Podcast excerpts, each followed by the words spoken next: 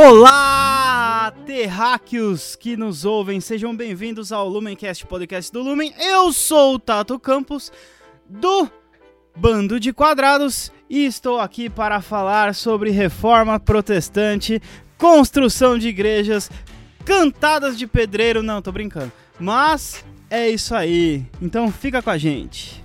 E aí, galera, eu sou o Vitor da Liga Teológica e também estou aqui para falar de reforma, mas para falar de reforma, eu cito aqui a frase do famoso John Hus, que é um antecedente da reforma: Podem matar o ganso, mas daqui a 100 anos Deus suscitará um cisne que não poderão queimar. Ficou meio cavaleiro do zodíaco esse negócio, mas tudo bem. É. Isso aí é, é uma grande citação de uma história verídica que Exatamente. se chama O Patinho Feio. Bom, pessoal, aqui é o like. Eu também sou do Band de Quadrados, apesar que o Tato acho que ele tinha esquecido o nome do projeto, né? Que deu uma pausa ali, mas Não, enfim. É, é, é uma pausa. É... Estratégica. Isso, É, é, é, é dramático pro clímax. Ah, entendi. Bom, eu sou o Mike. Mas tudo bem, a gente acredita. Sou o Mike aqui do Band de Quadrados e, cara, eu já não aguento mais reforma, cara. Não aguento mais pedreiro aqui em casa. E os caras falaram assim: ó, vamos falar sobre reforma protestante? Eu falei assim: só vamos falar sobre protestante, esquece a palavra reforma. Bom, pessoal, eu sou o Eduardo Medeiros do Parábolas Geek e eu não quero falar de reforma, eu só quero dizer que hoje eu sou o cara que vai protestar nesse podcast. Afinal de contas, o tema é Halloween. É o paia. O tema é Halloween. Dia 31 de outubro é Halloween. Halloween nada, aqui, aqui é folclore, mano. Aqui é Brasil. folclore, exatamente. Saci é o dia do Saci. aqui é Caissara, pô. É. Boitatá, poxa vida. É, negócio é Pula esse. sem cabeça, já, já dizia o Detonator, já, mano.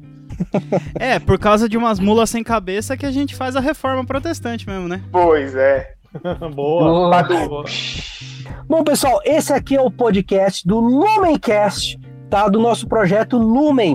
O que é esse projeto Lumen, pastor Eduardo? Olha, o projeto Lumen é a fusão de três projetos consolidados já nesse universo de cultura e cristianismo, que para mim, na minha humilde visão, são os melhores projetos com os melhores caras e as melhores pessoas que podem é, trabalhar com esse tema, que é o Bando de Quadrados, Liga Teológica e o Parábolas Geek. Fiquei emocionado. Me emocionei também. Me emocionei, com esse olha. É o tripé do é cristianismo. É o, do, do, não, é o tripé da, da, da, da cultura nerd cristã. Cara, me senti, olha, lisonjeado. A autoestima é tudo, né, pessoal? Se nem a gente botar fé. se a Verdade. gente começar falando que, olha, veja bem, é um pessoal mais ou menos e tudo mais, né? É. E ó, pelo menos, pessoal bem pelo menos mais ou menos. A minha mãe e a minha esposa falam isso pra mim, pelo menos eu acredito nelas. Então tá bom. Ó, pessoal, recusa, recusa imitações.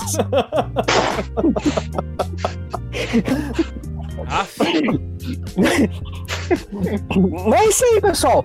O Lumen, Pod, o Lumen Podcast é mais uma extensão do projeto Lumen, porque assim, a ideia, como o pastor Eduardo falou, é unir três projetos que falam sobre cultura nerd cristã para trazer para vocês analogias, histórias, discussões sobre determinados assuntos. E nesse mês nós vamos falar sobre reforma protestante. Então, lá no Instagram do Lumen, existem é, é, informações adicionais sobre o que nós vamos falar aqui, principalmente sobre as solas, tá? Que a gente vai citar aqui, mas se você quiser saber com mais detalhes sobre as cinco solas, que é uma parte fundamental da reforma protestante, tá lá no Instagram do, do Projeto Lumen. Procura lá, Lumen Projeto, você vai saber certinho sobre cada uma das solas que foi discutida, que vai agregar com vocês aqui nesse podcast tá? E, obviamente, o Lumen não é só podcast também. É vídeo, é live, é tudo, tudo, é tudo, é texto, live, tudo. Galera, estamos fazendo tudo isso aqui para que vocês possam é, sim, aprender cada vez mais é, e ter opções de vocês poder estar tá aprendendo coisas novas. Não é verdade, Vitão? Exatamente. A nossa ideia aqui é fazer as mais diversas reflexões sobre temas atuais aí do cristianismo, né? Já falamos sobre suicídio em setembro, já trabalhamos, estamos agora trabalhando o tema da reforma, já trabalhamos também em agosto sobre paternidade. Tudo isso para que você possa conhecer um pouco mais desse universo nerd cristão e também ser edificado aí pela palavra do Senhor. Exatamente. Ah, e só lembrando, reforçando um pouquinho com vocês, ah, os nossos vídeos sempre vai estar lá no nosso canal do YouTube. Exatamente, o Lumen também tem canal no YouTube. E todos os podcasts que nós formos gravar vai estar disponível no Spotify, no Deezer, Castbox, Google Podcast e demais plataformas é, de streaming de, de podcast. Ó, stream de podcast. Nossa, eu estou me sentindo tipo assim, ó, Netflix, compra pra nós.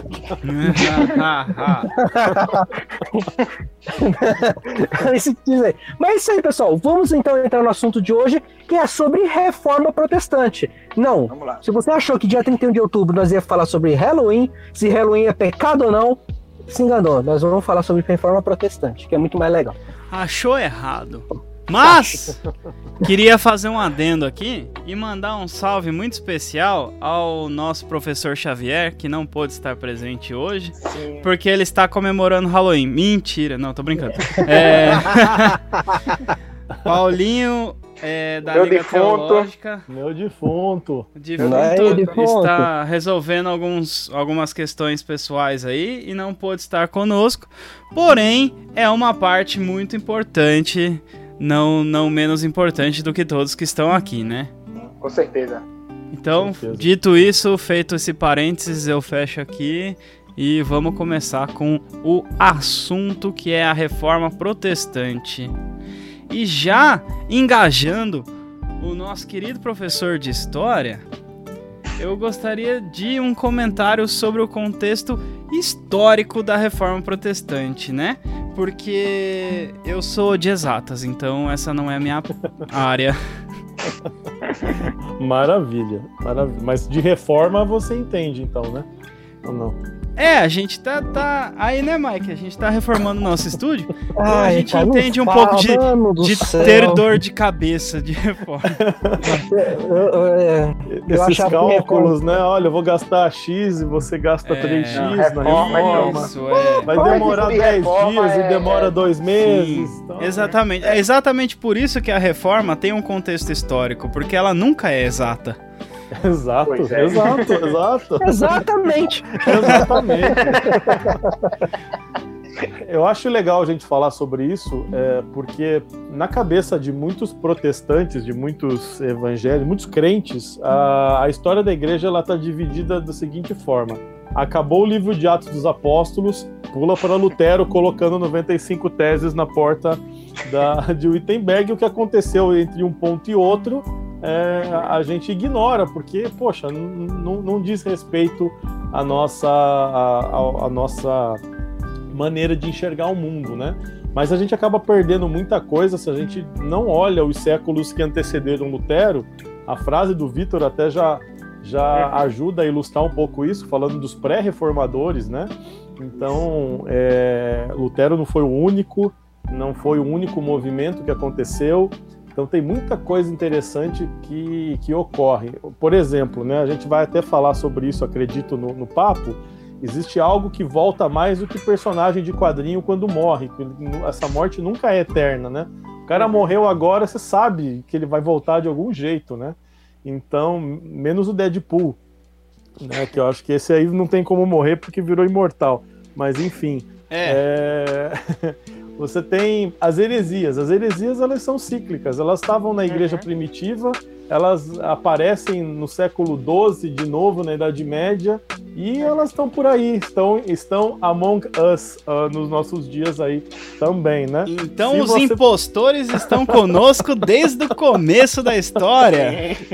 Se ah. procurar direitinho, você encontra eles Encontra aí. muitos. Ah, e o pior é que eles são piores que, que vilões da Marvel, porque os vilões da Marvel ainda tem uma explicação quando volta, né? Os impostores é. heréticos aí.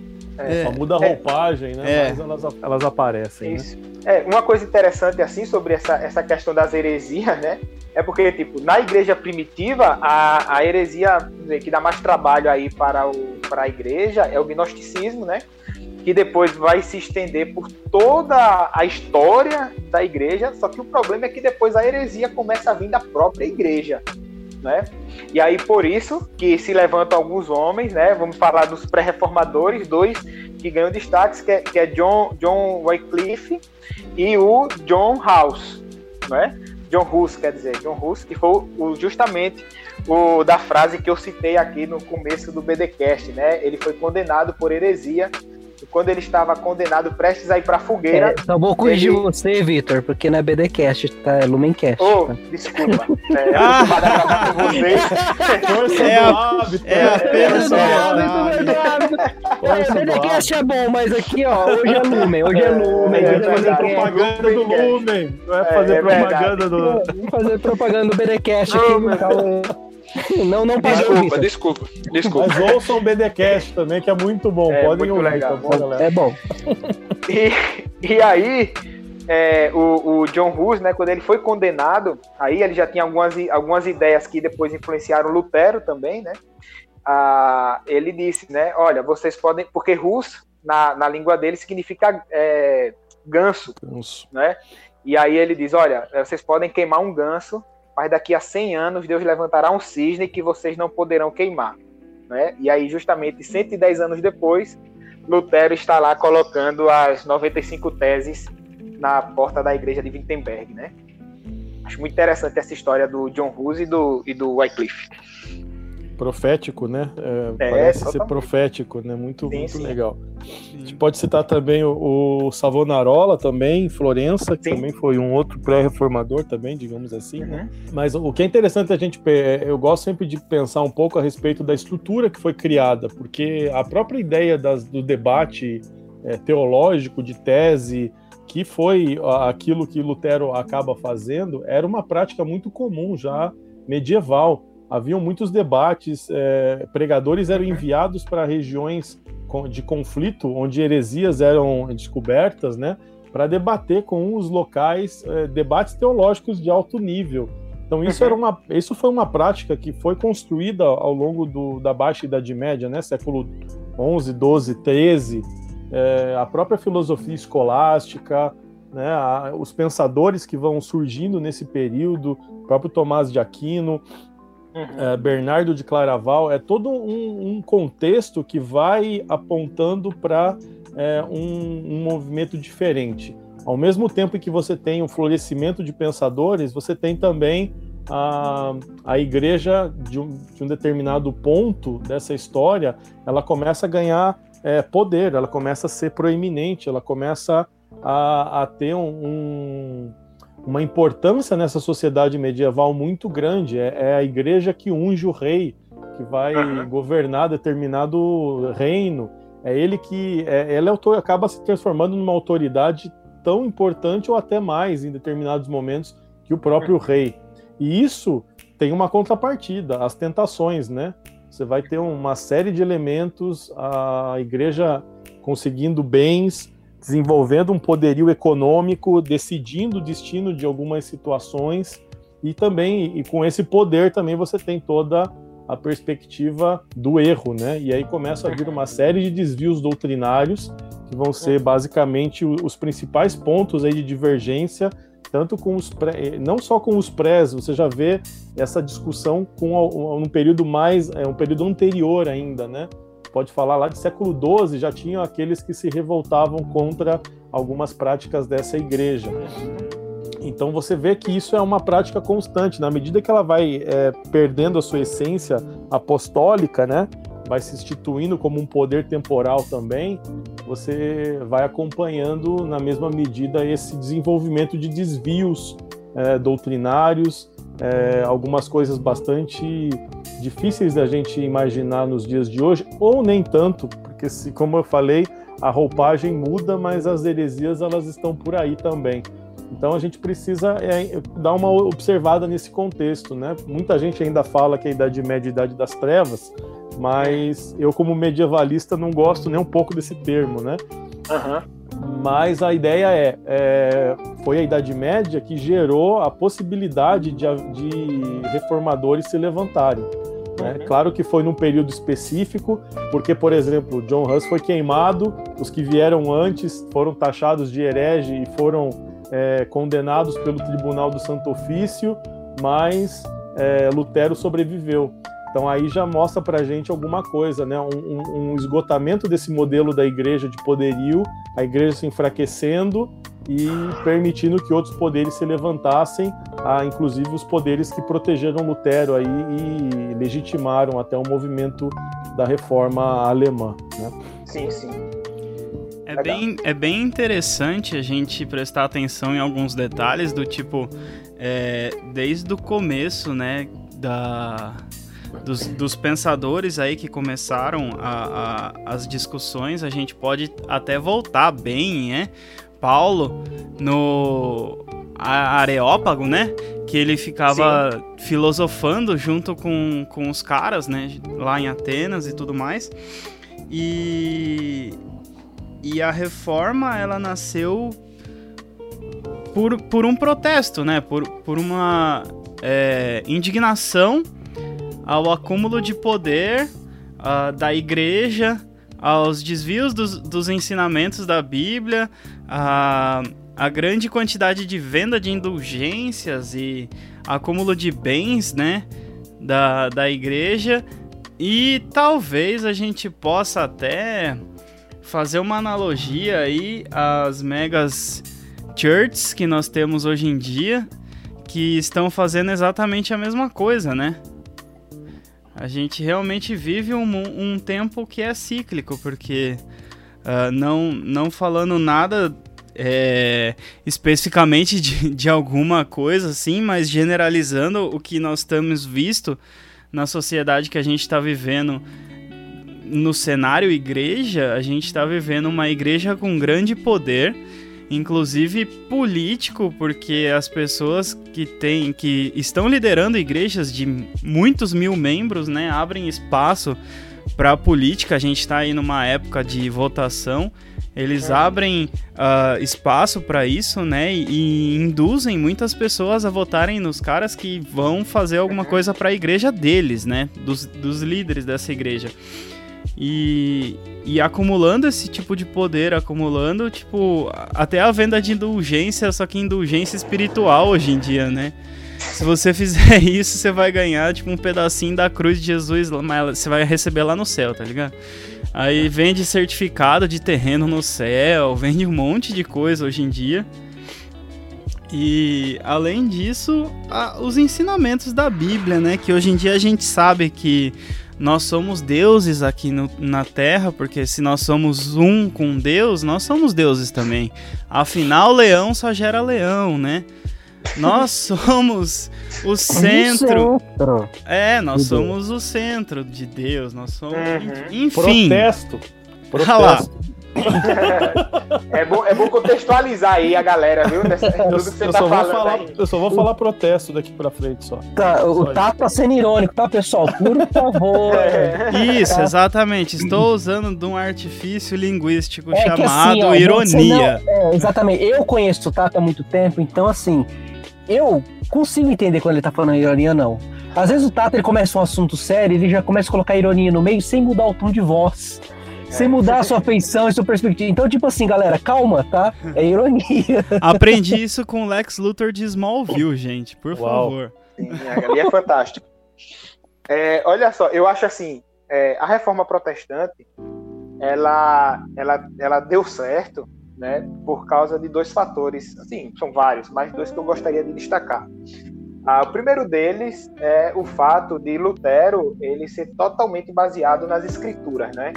Ele vivia lá naquele tempo em que a Igreja Católica proibia os cristãos de lerem a Bíblia, né? Só quem podia ler a Bíblia era o clero e o clero explicava a Bíblia para o povo. Então, o que você possa imaginar aí que existia de manipulação, né? O que você pode imaginar que existia de, de texto fora de contexto, né? Tudo para indulgência, para a igreja enriquecer, para oprimir o povo, existia, né? É por isso que, para mim, o ato principal de Lutero foi ele pegar, quando estava escondido lá no castelo, pegar a Bíblia e traduzir para o alemão. Tá ligado? Eu acho que essa foi a maior contribuição da reforma protestante. entregar a Bíblia para o povo, né, com aquele princípio lá de liberdade de consciência, que é o princípio lá de Lutero, de que você pode analisar as escrituras, não é, sem necessariamente ter o poder aí de igreja ou de clero e tal interferindo no seu no seu pensamento. Né? Esse é o, é o princípio também de livre exame das escrituras. Isso é muito importante e para mim foi a maior contribuição da reforma. O outro é porque você percebe que o movimento da reforma ele causa uma mudança na vida social das pessoas. Sabe? A pessoa ia, ia deixar de ser oprimida porque ia deixar de pagar indulgência, a pessoa ia deixar de ser oprimida porque ia conhecer a verdade e a verdade liberta. Né? Coisa que a Igreja Católica lá naquele tempo nem se preocupava com essa questão é, da vida social. Lutero fala de educação, né? Lutero fala de qualidade de vida, Lutero fala de tanta vida coisa profissional, assim. Né? Vida, vida profissional. profissional. Exatamente, tudo isso para realmente libertar. Era um movimento libertador aí a, a, da o movimento de Lutero, Zwinglio, né, e, e Calvino, os três grandes reformadores aí, né? É, a reforma também, ela teve também razões políticas também nesse contexto, né? Quando a gente fala da questão de da, da igreja, a igreja antigamente, ela juntava muitos bens, né? Terras, essas coisas. E muitas vezes não os reinos não conseguiam tomar aquilo para eles, né? Com essa reforma do Martin, uh, proposta pelo Martin Lutero, isso mudaria. Então teve também muitas partes de reis, e alguns reinados que acabaram defendendo e até aceitando a, propó a, a proposta do, do, da reforma, até para reaver isso daí, entendeu? Porque a igreja não ficasse com grande parte dos bens, que não ficasse tudo com aquilo confiscado. Não, é, como fala, é aquela, aquele, assim, sentir-se mais confortável, né? Ter aquela uhum. época, é, é, ética religiosa de, adequada a um espírito capitalista, né? É, bom, se, se, a gente pensar na questão própria da, do que, que era poder na Idade Média, a, a, você não tinha circulação de moeda por um tempo, então a riqueza estava na aquisição de terras. Quem tinha muitas terras tinha poder. Uhum. Então, quem tinha terra nesse período, você tem os nobres, só que os nobres têm um problema, porque é, através dos casamentos você vai, ou você ganha ou você perde. Por isso que os casamentos era, eram todos arranjados, né, para tentar aumentar as riquezas. Numas, em famílias que você tem, não tinha nenhum contraceptivo nem televisão, então as famílias eram extremamente grandes. O que, que você faz? O herdeiro é o primogênito. Os outros todos, os filhos, você tem que arrumar alguma coisa para eles fazerem, porque é, tem uma frase né, que eu uso muito em retiro e acampamento de jovens, que é, olha, quando aqueles que foram chamados para lutar não lutam, eles brigam. Então você bota um monte de irmão dentro do, da casa senhorial, eles vão quebrar o pau lá, né? Então o segundo geralmente ia para a igreja, ia ser um corpo eclesiástico, né? Aí alguns filhos eles é, se tornam cavaleiros, as filhas vão, vão ser é, arrumar algum casamento para tentar aproximar a família de outras famílias e tudo mais. Então havia partilha de terra e tudo mais. Agora a igreja não tinha esse tipo de problema, porque uh, quem, quem, herdava as terras não eram os clérigos, mas sim a própria instituição. Então chega um ponto Exatamente. onde a igreja tem quase dois terços das terras desse, dessa Europa mediterrânea, digamos assim, né? Esse continente mediterrâneo. E isso gera muito poder. E claro, que dependia muito do poder pessoal do Papa que estava sob a liderança existiram papas extremamente competentes no, né, na diplomacia, no, na política e tudo mais, ao passo que existiram outros períodos tenebrosos assim é, do papado. Então dependia muito da, da própria qualificação pessoal do líder da igreja em mexer nessa questão política que você está falando aí, né? Então uhum. isso acho que a, a Terra vem daí né, essa riqueza, esse período né, da igreja com bastante poder, né? Embora ele seja pontual, ele não, a gente às vezes imagina que a igreja domina tudo, né? As heresias surgiam porque a igreja não estava nas periferias. A igreja não estava em todos os lugares, então assim eram nos núcleos, Roma, o entorno de Roma, em algumas é, cidades mais populosas, a igreja tinha estrutura mas no interior, nas periferias, ela não tinha esse braço. Tanto que os cultos sincréticos continuavam, a questão da magia, só para uhum. só para tocar próximo aí da ideia do fim do mês, da outra data, além da reforma, né? A ideia das bruxas, da, da, da daquele dos o pessoal que dos druidas e tudo mais. Todo uhum. esse, esse povo ele se mantinha em cultos sincréticos, era uma parte cristã, outra parte continuavam com os cultos pagãos, né? Porque a igreja não tinha essa, essa, esse alcance é, que a gente às vezes imagina que tenha, né? Então esse poder dela era bem centralizado nesses grandes centros aí do, uhum. do poder, do núcleo político aí desses reinos, né? É, é assim, é, ele, é, o alcance da igreja, eu acho assim, ele não foi suficiente para acabar com essas coisas. Mas mesmo assim, eles perseguiam bastante, né? Tanto é que ah, você tem aquele o famoso a famosa cartilha aí da Igreja Católica chamado Martelo das Feiticeiras, né? O Martelo das uhum. Bruxas, né? Que é quem, quem puder ler, leia porque é, é, muito interessante, né? O modo como eles ensinavam assim como identificar bruxos, como identificar é, é, pessoas que estão fazendo magia, né? Como, como e, e tem os mais diversos tipos aí, né, para se identificar isso. Mas isso tudo é realmente a forma que eles encontravam para oprimir a população, né? Para a população ter medo, né? A venda de indulgência servia para isso, a venda de, de como é que chama? Relíquias, não é? Os caras vendiam um pedaço de cruz, né? E aí tinha um pensador, eu, eu, não sei se era Lutero que dizia, mas ele dizia: é tanta lasca de cruz que daria para construir a arca de Noé. Exato. Não é? então é, é, é, muito interessante, assim, né? O modo como Lutero vai lutar contra as indulgências, né? Que servia justamente para para oprimir aí a população, né? E é inter... o dia também que Lutero escolhe para pregar o, as 95 teses no, no castelo de Wittenberg, né? porque era dia 31 de outubro, era um dia onde a população ia para a igreja, não é? se eu não estou enganado, era dia de finados naquele tempo, dia de, de alguma coisa, onde eles iam para um cemitério que ficava atrás da igreja, e muita gente ia passar, iria ver, iriam, e o pessoal que passava ia ver as 95 teses de Lutero penduradas lá na, na porta né, do castelo de Wittenberg. Interessante só essa complementando a questão das, das vendas, né? A gente sempre fala muito da venda do, das indulgências e tudo mais. É, fazia parte dessa heresia que é a, a, simonia, que vai ser combatida pelos reformadores, uhum. inclusive a venda de cargos. Então, quer dizer, chega num ponto onde você pode comprar para o seu filho o cargo de um clérigo, né?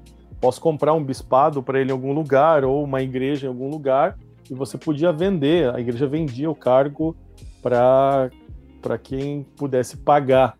Então, quer dizer, a, o ministério, a questão do, da vocação e tudo mais, tudo isso vai, vai desaparecendo, né? vai se fragmentando na medida em que a igreja vai se associando aos poderes temporais ali do seu desse período medieval, né?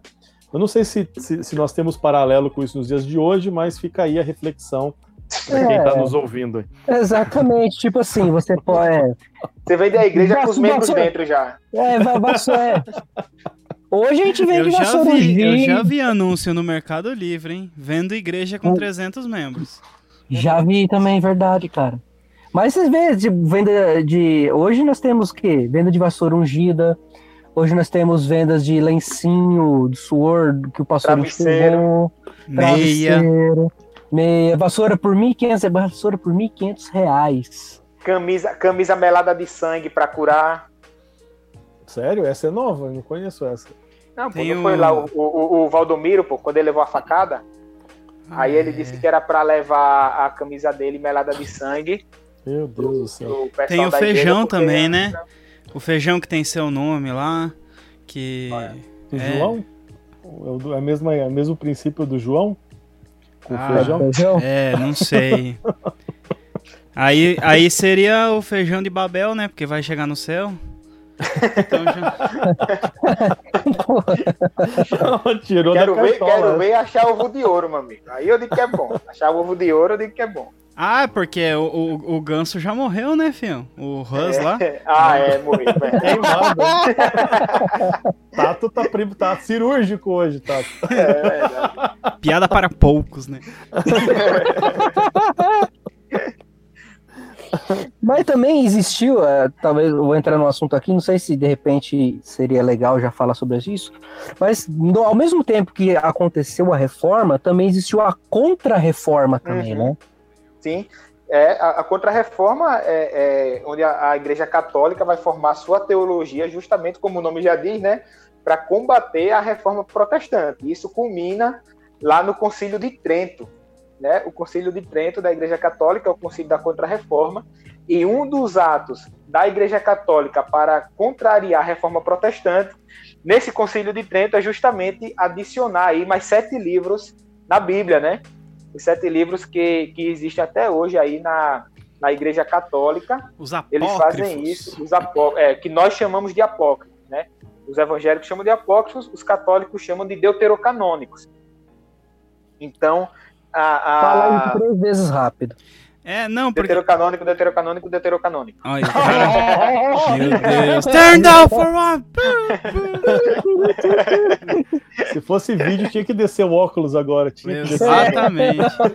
o... Mas é, o, os crentes, então, mudaram o nome porque não conseguia falar, né? Porque nem Deuteronômio eles conseguem falar. pois é. O problema é gramatical, então a reforma se reduziu a um problema de gramática. É. Esse movimento da, da contra-reforma influenciou muito, inclusive, a, a, a, mudança assim, da Igreja Católica. A Igreja Católica mudou, né? Algumas forma, alguma forma de pensar, mudou. E agora veja como é interessante. É, a Igreja Católica até hoje, ela tem esse sentimento, né, oficialmente, de que não existe salvação fora da Igreja Católica né? E que, por exemplo, para eles, Lutero não mudou nada na, na, na igreja, né? E interessante, eu estava, foi ano, ano, passado, nesse período da reforma, chegou um adolescente da igreja, chegou para mim e perguntou, pastor, é, qual foi é, a maior mudança que Lutero trouxe para a sociedade com a reforma protestante? O que foi que mudou? Aí eu falei com ele e tal, e ele disse que isso era um trabalho de história que ele estava fazendo em casa, para casa, né, que o professor tinha passado.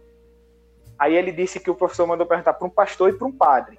O padre disse assim que Lutero não mudou nada. Lutero não mudou nada, não fez nada. A igreja continuou sendo sendo a mesma, né? Se a igreja continuasse sendo a mesma, não precisaria do Concílio de Trento, né? Ele, porque lá foram que eles mudaram muita, muita coisa, né? Porque eles têm aquela ideia de que a igreja é perfeita e que a igreja é a mesma, que a igreja não muda e tal, sei o quê. E o padre aqui da cidade falou que, que não, que ele não mudou nada. Né? Então é totalmente equivocado, né? A questão, a, a questão da contra-reforma vai trazer, além disso que o Vitor comentou, uh, se não me falha a memória, vai ter uma. Já tinha arrefecido, mas vai ser retomado o Tribunal do Santo Ofício aqui. E tem uma medida que é muito interessante, que é a, o edito de livros proibidos pela igreja. Né? Então, vai ter um edito, esse, esse concílio é bem longo, ele vai de 1545 até 1563. Isso. Então você tem um período longo é, e dentro desse período você tem a instituição de livros proibidos pela igreja. Quando você vai nesse dar uma olhada em quais são esses livros, são os livros científicos, basicamente, né? Você tem uh, Copérnico, Maquiavel, Erasmo de Roterdã, é, Locke, basicamente era tudo que se produzia de ciência naquele período acaba sendo censurado pela igreja, né? Por razão de heresia, deficiência moral, incorreção política, enfim. É, porque o protestantismo ia numa outra vertente, né? De de repente tentar é, enxergar qual o propósito da igreja na sociedade e não viver num outro, uma outra dimensão, digamos assim, né? A dimensão espiritual e os reis e toda a, a sociedade é, restante, né, deveria cuidar das coisas temporais. Era mais ou menos essa mentalidade medieval, né? A sociedade dividida em três ordens: os laboratórios, oratórios, belatórios, que oram, os que trabalham, os que guerreiam. Então, dentro dessa estrutura, é muito difícil você ver a, a pensar na igreja atuando de fato para a transformação das pessoas, das famílias e tudo mais, né? Então, na medida que o protestantismo vai caminhando numa outra direção, a contra-reforma traz um, um recrudescimento, né? Vai ficando mais, vai se fechando mais ainda dentro das suas doutrinas, né? Isso, a igreja protestante, ela né, trabalhavam na questão de, de propagavam mais as traduções das Bíblias, né, e as suas ideias, né, e, usando, obviamente, a máquina de tipografia tipográfica da época, né, e a Igreja Católica, como você falou, ia na contramão disso daí, né, querendo censurar alguns livros nesse sentido, né. Uhum. É, a última versão tinham 4 mil livros na última atualização do Index Prohibitorium, né? Então não era, um, era bastante coisa, né? Eu imagino isso em, no século XVI. Eu acho que era praticamente toda a produção intelectual aí desse Eu ia falar desse exatamente ocidente. isso. Eu acho que é basicamente todo mundo que escreveu alguma coisa que não fosse a Bíblia já tava censurado, fião. Não tinha, não. Exatamente. E... Acha Mas na isso. Deep Web isso daí? Ah, acha, fião. Acha até na, na, na, na internet mesmo. Não precisa fuçar muito, Na não. Surface. É.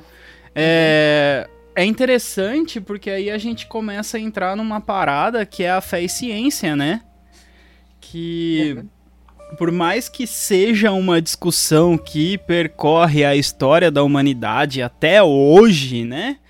Nós temos um grande exemplo de como isso nasceu aí, que foi justamente a proibição desses livros e aí as pessoas ficam se alienando da, do, que a, a- do que os pensadores e do que a ciência está evoluindo e começa a desrespeitar uma das grandes criações de Deus, que realmente é o, o pensamento, né? E, e a, a mente pensante e a ciência, né?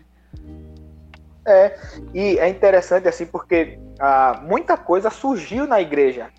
Até, por exemplo, na Idade Média, como o pastor Edu falou aí, a ciência era, era, era ligada à igreja. A arte era ligada à igreja. Música, né, tudo isso a igreja deu uma grande contribuição para essas coisas. Mas justamente para alienar, eles terminam separando. Né? Então, por exemplo, como é- eu não entendo né, como é que hoje ainda pessoas têm tanta dificuldade com arte, né? Pessoas têm tanta, tanta dificuldade com, com, com coisas que realmente podem ser um auxílio para revelar a Deus, né? Mas justamente isso é isso é herança aí dessa forma de oprimir aí da, da Igreja Católica desse, desse período, né? Infelizmente, aí gera uma discussão, né? Onde muitas pessoas preferem separar a ciência da religião e não alinhar, né? A ciência com uma Uhum. religião. Com certeza. Ah, Tinha, tinha até, até nota musical que era proibido tocar na igreja, notas diminuta, né? Era? Ou era menor, no, no sétima, alguma coisa assim. É, É, tinha alguma é, coisa. porque- Eu lembro disso aí. tinha- no- nos estudos musicais que eu fiz, tinha esse negócio mesmo. Isso. Realmente É. eram umas. a- a- principalmente as notas dissonantes, né? Que daí tem Isso, as os dissonantes. diminutos, os, ah, os com, com quinta aumentada, essas coisas assim. Mas, mas tem um porquê? Mas tinha, Eu- tinha, por tinha, quê? tinha Porque era a nota do capeta, velho. É porque. é- Simplesmente são- é- assim, nota do capeta? Era a nota do Isso. capeta. Isso, é porque é o seguinte, as notas dissonantes, elas soam meio estranhas, né? Elas É. ele- elas têm um som estranho, nota, notas com sétima, com nona, alguma coisa assim. É porque tinha uma específica que, que não podia tocar de forma nenhuma, né? Então ela tem um som meio estranho, né? E por isso eles consideravam sendo é, é, do, do, do capeta mesmo. Inclusive, se você colocar na internet, você vai ver uma coisa interessante no YouTube. Você coloca assim, é, acordes, acordes satânicos, alguma coisa assim. Você vai ver, você vai, não, é porque você vai ver uma sequência de acordes É o que a trítono. igreja proibia, que a igreja proibia, Uhum. entendeu? Justamente por ser muito compostas de notas é, dissonantes. E aí, assim, Cara, a gente terminava tá grava- a gente- A limitando gente tá a, gravando esse podcast à noite, gente, por favor. a- É o trítono do diabo, né? Exatamente. é, o isso, trítono. isso, trítono do diabo. Exatamente. Acabar esse podcast, eu vou ter que ouvir a Aline Barros diante do Tom. Não, você vai ouvir o trítono do diabo. Ah, vou, vou. Nossa, tô ouvindo já. Tô ouvindo. Bota aí, É, é, ó, editor, só, editor, coloca coloca aí, coloca aí, Coloca no editor, fundo, coloca aí, editor, no fundo, trítono do diabo. Obviamente. 11 horas e 6 minutos, nós estamos gravando esse podcast de noite, por vocês não sabem. É, São 11 horas da noite, os caras vão querer tocar a música Ah, do diabo. Ah, rapaz. Não, tá de boa. Se fosse três da manhã, era que era problema. Tudo bem, mas eu vou ter, até, até eu vou ter que acender a luz do corredor pra ir pro quarto, cara. Não, não, faz isso não. Rapaz, Vai acordar, inclusive, vai acordar meus filhos Lutero, com a porta aberta, mano. Ah, olha só, Lutero era meio paranoico aí, né? Com esses negócios de capeta. Uhum. Preciso No- no- é, é muito interessante, né? Ele, ele tem lá no, Perdão. Ó, lá no- aqui, ó. Lá no, É, lá daí- no lugar do. Você do- tava certo, Vitor. É a quinta diminuta. É a quarta aumentada. né? É. Isso. Aí é a tônica, a. Aí eu tô, tô fazendo coisa pra poucos agora, hein? É, Hum. é a tônica, a terça, a quinta diminuta e a sétima. Pronto. Esse é, o, esse é o trítono do Exatamente. diabo, que é muito usado em músicas sacras, né? Músicas sacras não, desculpa, músicas clássicas, né? Tipo Vivaldi, essas coisas assim. Sim, sim. É, e isso foi proibido por muito tempo. Pois é, aí terminava limitando a arte, né, velho? Uhum. Tá limitando a arte. Agora, uma coisa interessante de Lutero é porque ele, ele era muito paranoico com, essa- com essas coisas de, de- do diabo, né? Inclusive tem lá no, no escritório dele, que hoje é um museu, né? Numa, numa parede assim tem uma mancha de tinta. Porque ele disse que viu o diabo e aí no reflexo ele pegou o, o- a caixinha de tinta, né, que ele estava escrevendo e jogou na parede para acertar o, o Satanás, né? E ali ele, claro, não acertou, manchou a parede, né? Ele disse que viu mesmo o Satanás. É. Era É. meio paranoico. Tem, Satanás! Você tá tem, É você, Satanás! É, era, era o gato. tem sua lógica, né? Como Porque, assim? se, porque se Lutero tava mexendo com as coisas erradas da igreja, o que que Satanás quer? Deixar a igreja errada. Logo, Uhum. ele estava mexendo com o capiroto.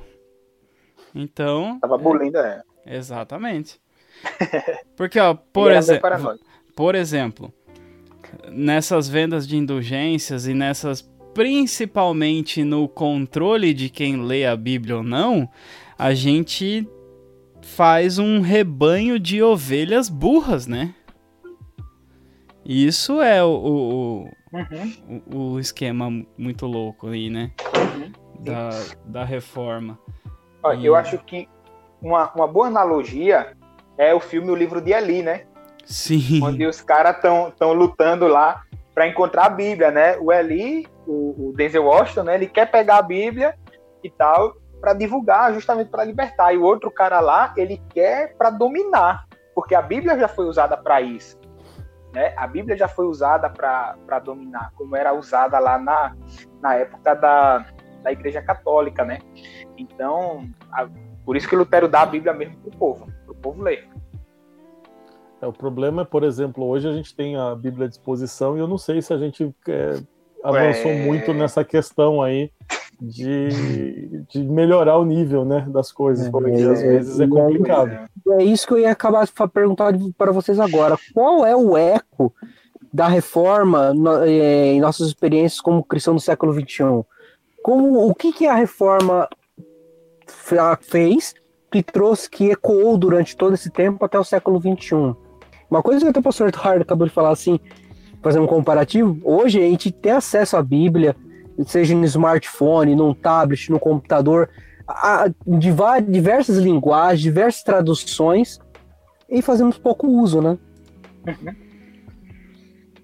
É, eu vou começar então é, usando um eco da própria Contra-Reforma. Essa ideia da, da- dos, dos livros proibidos, por exemplo, isso acabou. Se, é, ah, a gente pensa hoje, né? Pô, a igreja pode proibir qualquer coisa, você vai parar de fazer?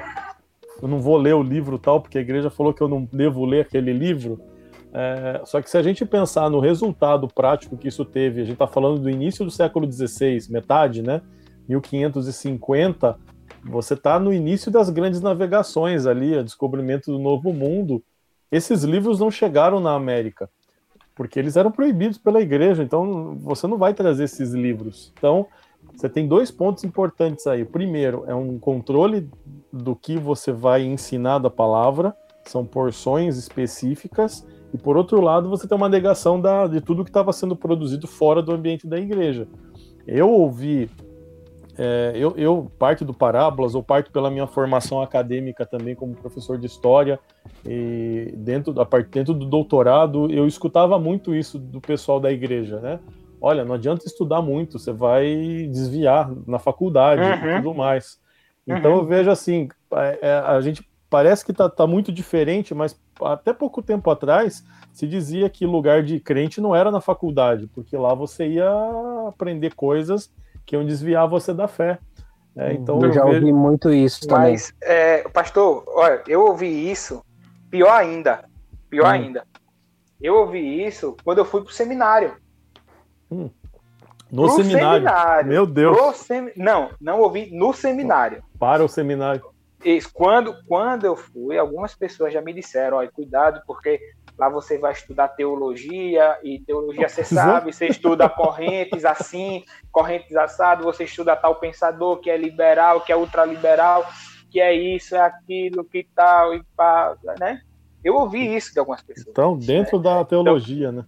É, dentro da teologia. Eu já querem, vi muito, muito não querem nem que você estude é. a própria teologia, não existe. Não, eu já vi muitas discussões na internet, assim, que a gente acabou acompanhando, muitas vezes pessoas relatando que, uh, ah, você estudou teologia, ou você vai estudar teologia, o, seu, o amor vai esfriar, sabe? Tipo assim, Isso. assim, você deixa de aprender, você deixa, tipo, uhum. você se torna muito teórico e, e acaba no, tendo muita, uhum. como fala, teoria e pouca prática. Uhum. Sim, muito, sim, sim. Eu vi muito isso, sabe, a galera comentar, tipo assim, eu falei, mas gente, quanto mais você se aprofunda, mais você conhece, mais você quer aquilo, sabe? É, mais você quer viver e colocar em prática. Não, não, sabe? É a mesma coisa que, que, por exemplo, no caso eu e o Tata aqui somos de, de exatas, né? Cara, eu vou estudar uma coisa de exata para colocar em prática aquilo que eu aprendi. Cara, como assim?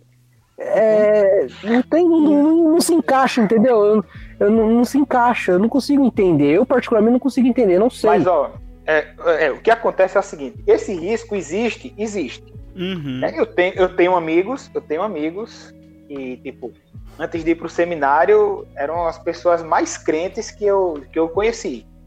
Hoje são ateus, quando foram pro seminário. Né? Mas aí é que tá. A culpa é do seminário? Não, obviamente não. A culpa é do cara. Entendeu? É um risco que pode acontecer? Pode. Quer dizer que vai acontecer? Não. Né? Então, assim, é, é, eu acho que a gente não pode ter medo de estudar, não pode ter medo de enviar para o seminário, não pode ter medo de faculdade, não pode ter medo de, de universidade, tal, de ciência, de nada disso. Porque isso é um trabalho que você vai continuar tendo que manter a sua fé. A tentação de você, olha, eu, eu passei quatro anos no seminário.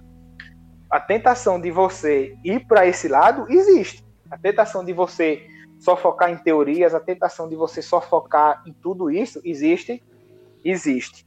Mas isso não vai depender do seminário e para mim nem é culpa do seminário, né? É culpa da pessoa que não teve aí a sua fé. Por isso tem necessidade de acompanhamento. Quando a gente via pessoas para o seminário, a gente acompanha, a gente, a gente conversa, tudo e tal, né? Justamente para que ele possa manter a fé. Mas medo de ir ou pensar que todo mundo que vai se torna assim é justamente o que não pode acontecer, né? Eu acho que, como diria Thanos, né, equilíbrio é fundamental. Equilíbrio é fundamental. É, porque se você estuda demais e deixa a, uhum. a prática esfriar, e, você se torna um novo, um neofariseu. Se por Sim. outro lado você não quer saber de teoria, eu vou viver só de experiência e de prática, você se torna um fanático. Então, Isso. você tem risco dos dois lados, né? Eu acho que uhum. o equilíbrio ele é fundamental para ajudar a compreender, né? E se pensar nas faculdades seculares, eu vejo muitos pastores falando, ah, porque 70% dos, dos, dos jovens que saem das nossas igrejas se desviam no primeiro ano de faculdade e tudo mais. Agora, a, a minha grande questão sempre foi a seguinte, cara, a faculdade, por exemplo, uma engenharia, é, não vai ensinar para o cara Pentateuco. O cara não vai uhum. aprender discipulado na faculdade. O objetivo da faculdade não é ensinar para o cara como caminhar com Jesus. Lá uhum. ele vai aprender outras coisas. Até a própria teologia também vai dar um panorama muito maior dessa realidade uhum. do que a vida de, de igreja local. Ah, agora, a gente culpa a faculdade, a gente culpa a instituição pelo desvio dos jovens, por eles saírem, só que a gente também não faz uma autocrítica de que maneira a gente está preparando o jovem para sair da igreja e enfrentar o mundo lá fora. Qual é a uhum. base de apologética que a gente está dando de defesa da fé para esse jovem que vai se deparar com uma série de questões lá fora e que a gente não preparou para sair? Falando em termos de própria igreja, como igreja e como família também, né? Então, uhum. muitas vezes as coisas já estão embutidas ali e só está esperando uma oportunidade de sair para justificar aquilo que ele já quer fazer, né? Então a gente precisa, precisa buscar equilíbrio nessa questão, né? Acho é, o, é o famoso foi a mulher que tu me deste, né? Exato. é mesmo. A culpa é sempre do outro, nunca é minha, então é, é bem é. complicado isso. Exatamente. Tá, e o que mais a gente pode ver, assim, obviamente a gente analisou a parte da contra-reforma, né? Mas do, do, a questão da reforma em si, o que, que ela trouxe, assim, para os tempos atuais, a, do, do, desde quando ela aconteceu, o reflexo dela nos dias de hoje? As doutrinas são uma grande grande parte disso aí, né? Dessa resposta, Mike. Eu acho que principalmente as cinco solas que a galera já conferiu, ou se não conferiu, toma vergonha na sua cara e vai conferir lá no Instagram do Lumen. Deu, deu trabalho para escrever, ver Exatamente. Se gente, vai lá ler, né, gente? Cara, assim, lê, lê que tá muito bom, gente. Leia, absorva, pense nisso, salve o, o, post, compartilhe com a galera que tá, ajuda bastante o, o engajamento do Instagram, gente. Por favor, vamos lá. Mas é. Eu, eu digo das cinco solas porque é, é a base, né? É a base da, da vida cristã protestante desde sempre até hoje, sabe? Tipo, a fé, a escritura, Cristo, graça e a glória somente a Deus. Se a gente não tiver isso incutido na gente, aí eu acredito mesmo que se você estudar teologia você pode desviar. E eu acredito mesmo que se você for uma para uma faculdade você pode ser, se desviar e tudo mais porque você não tem a, a base. Aí entra exatamente no que o pastor Edu falou. A responsabilidade é nossa. Nossa como corpo de Cristo, nossa como igreja, nossa como família, de incutir essas coisas, né? E não se fala mais nisso, se for ver. A gente fala hoje em dia, e aqui fica a minha crítica à sociedade, mentira, a crítica aos ensinamentos da igreja, é, no geral, a gente tá infantilizando o nosso relacionamento com Deus. Nós estamos é, fazendo estudos rasos para que o evangelho não possa confrontar ninguém e sim abraçar as pessoas. E e aí a gente tem um monte de gente que é filho mimado de um deus garçom que vai fazer tudo pra gente na hora que a gente quer, como a gente quer. E isso não prepara ninguém para as aflições da vida que foram prometidas para nós. Era isso, queria deixar aqui meu protesto. Ficou uma bad agora aqui, né? É, mal agora. Poxa, velho. Caramba. É, é das duas. Vocês já é perceberam que, que as minhas. tava falando, apareceu um barulho no fundo, tipo assim, meio tipo. E eu fiquei assim, Jesus amado, Senhor, meu Deus. Já comecei aqui em oração, já, entendeu? Por isso que ficou esse silêncio. Oh, meu Deus! Foi, foi, aqui na rua, foi aqui na rua de casa, que eu tô na rede. Deus o livre, mano. Manda o pessoal ir embora. Não, mas ó, é, é, engraçado que as minhas participações aqui sempre geram alguma coisa, né? Ou é, ou é o silêncio do tipo do trocadilho, que foi muito ruim, ou é, o, ou é o assunto muito sério que deixa aquele silêncio, né? O, o awkward silence, assim. Pois é. Eu acho que uma outra questão que a gente pode falar de um eco da reforma é o próprio fato de nós estarmos conversando aqui, né? São, temos uhum. cada, cada um de nós aqui pertence a uma denominação diferente. A reforma não foi um movimento único, né? Não, não houve uma única voz na reforma. Uhum. Voltou aí o, você precisa orar, Mike, fazer alguma coisa aí? Não, não é comigo não, é com o Vitor, tá? É você, né, Vitão? É a rede, é a rede aqui, tá? É a rede. Eu balancei, aí ela foi voada. Tá, tá. Põe no, põe no mute, pelo amor de Deus. Você vai matar eu aqui, velho, do coração. Dá louco, velho. Essa respiração espiritual no cangote. Essa aí. respiração no cangote aí, mano. Desse, do tinhoso aí, utilizando na sua nuca, velho. Você tá na rede aí, o tinhoso. Deixa eu, deixa, eu, deixa eu abrir um parênteses aqui fora do negócio, vou até cortar essa parte. É, eu não sei o que que tá acontecendo, eu acho que você tá raspando o microfone, que sua voz tá sumindo, Vitor. Tá tipo, Eu? igual o pamonha, sabe? Tipo, Sim. É. Ah, entendi. Agora pronto. tá é, É, pronto. É porque tava embaixo da barba. aí, Microfone. aí fica difícil, né? Embaixo da barba Pronto, só o já- óleo que já escorre nas barbas do profeta. Então, volta essa parte, então? Volta, volta por favor, Edu, na, na Então. sua fala. Bom, eu acho que um outro eco da reforma é o próprio fato de estarmos conversando aqui. é, todos nós somos de denominações é, diferentes, né? E isso encontra um eco na própria reforma. Como não houve um movimento único, ou a gente poderia dizer não há reforma protestante, mas as reformas protestantes, né? Isso gerou uma descentralização desse movimento, onde é, é, o, o movimento se adequou à realidade local dos países que abraçaram o protestantismo. Então, ela, em cada lugar por onde a reforma passou, você tem é, diferenças culturais, diferenças pontuais, que tem a ver com o reformador que levou o movimento adiante, mas tem a ver também com a própria cultura é, dos países que abraçaram o protestantismo. Então, o próprio fato de termos denominações diferentes, com vi- cosmovisões ah, diferenciações em detalhes, mas em essência nas doutrinas é, sermos corretos ali no sentido de ó, seguir a doutrina protestante de fato, né? Isso também é um eco que a reforma protestante traz, né? Eu posso ouvir esse eco quando a gente vê essa diversidade saudável, né?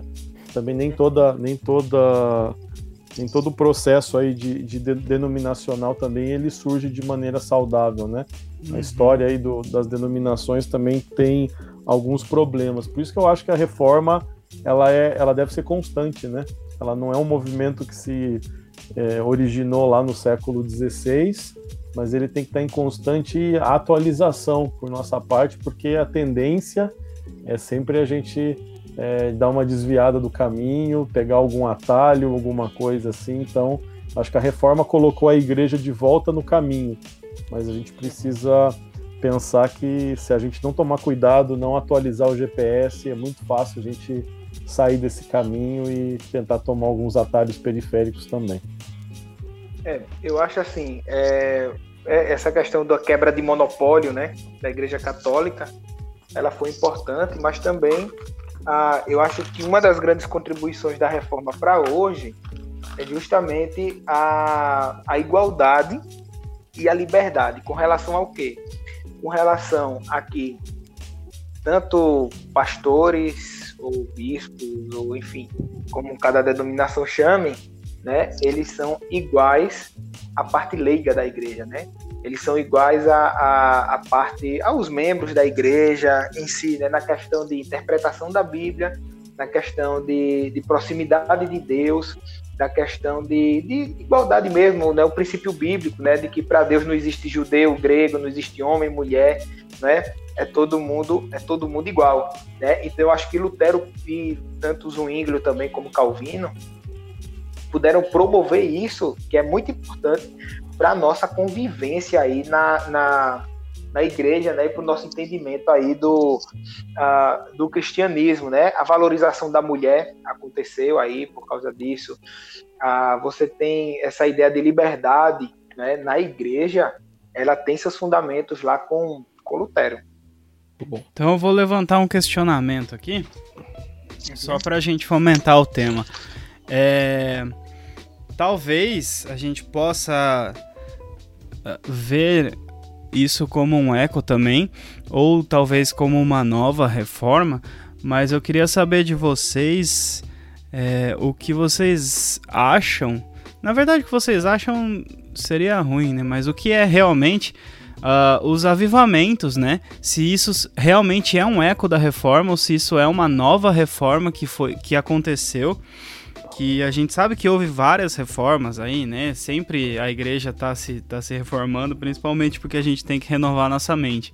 Mas uh, os avivamentos, né? Principalmente tipo Rua Azul, aqueles outros vários que, que, que foram contemporâneos ali. E se isso a gente pode realmente falar que é um, um eco da reforma protestante, que muitas pessoas é, defendem isso, ou se isso é uma nova reforma que a gente precisa seguir e, e se retransformar, né? Uh, eu, eu acho assim, os avivamentos, eu não acho que eles sejam, eu acho que eles sejam ecos da reforma, mas eu não acho que eles sejam uma nova reforma. né? Porque todo, assim, os avivamentos eles servem para que a igreja possa justamente uh, viver os princípios bíblicos, entendeu? Possa ter aí uma, uma forma de, de, uh, de experienciar as coisas diferentes, possa ter uma forma de, de olhar mais para a Bíblia, olhar mais para ter mais fundamento na palavra, uh, ter uma fé concisa, né? ter uma fé racional, ter uma fé coerente com a, com a palavra e tudo. Né? Então eu não vejo como, como uma nova reforma, mas vejo sim como eco da reforma e vejo como um movimento importante aí para a igreja cristã. Até alguma das coisas que estava conversando com os alunos da faculdade na aula de história da igreja, é, eu vejo que o avivamento acaba sendo uma restauração, na verdade, uh, do povo quando há um período de é, indiferença, de declínio. Né? Então, geralmente o avivamento vem sempre depois de um período de meio que decadência.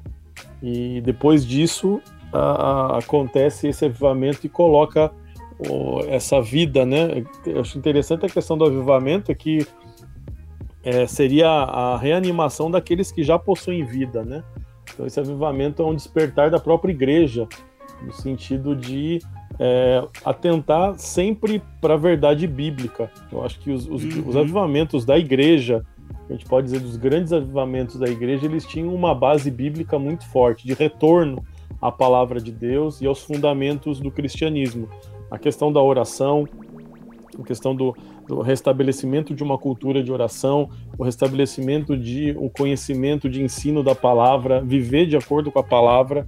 Então, é, esses são os elementos que desencadeiam isso. Então, é, eu também acredito que você tenha, claro, um norte, né? Qual é a base para você ter um avivamento?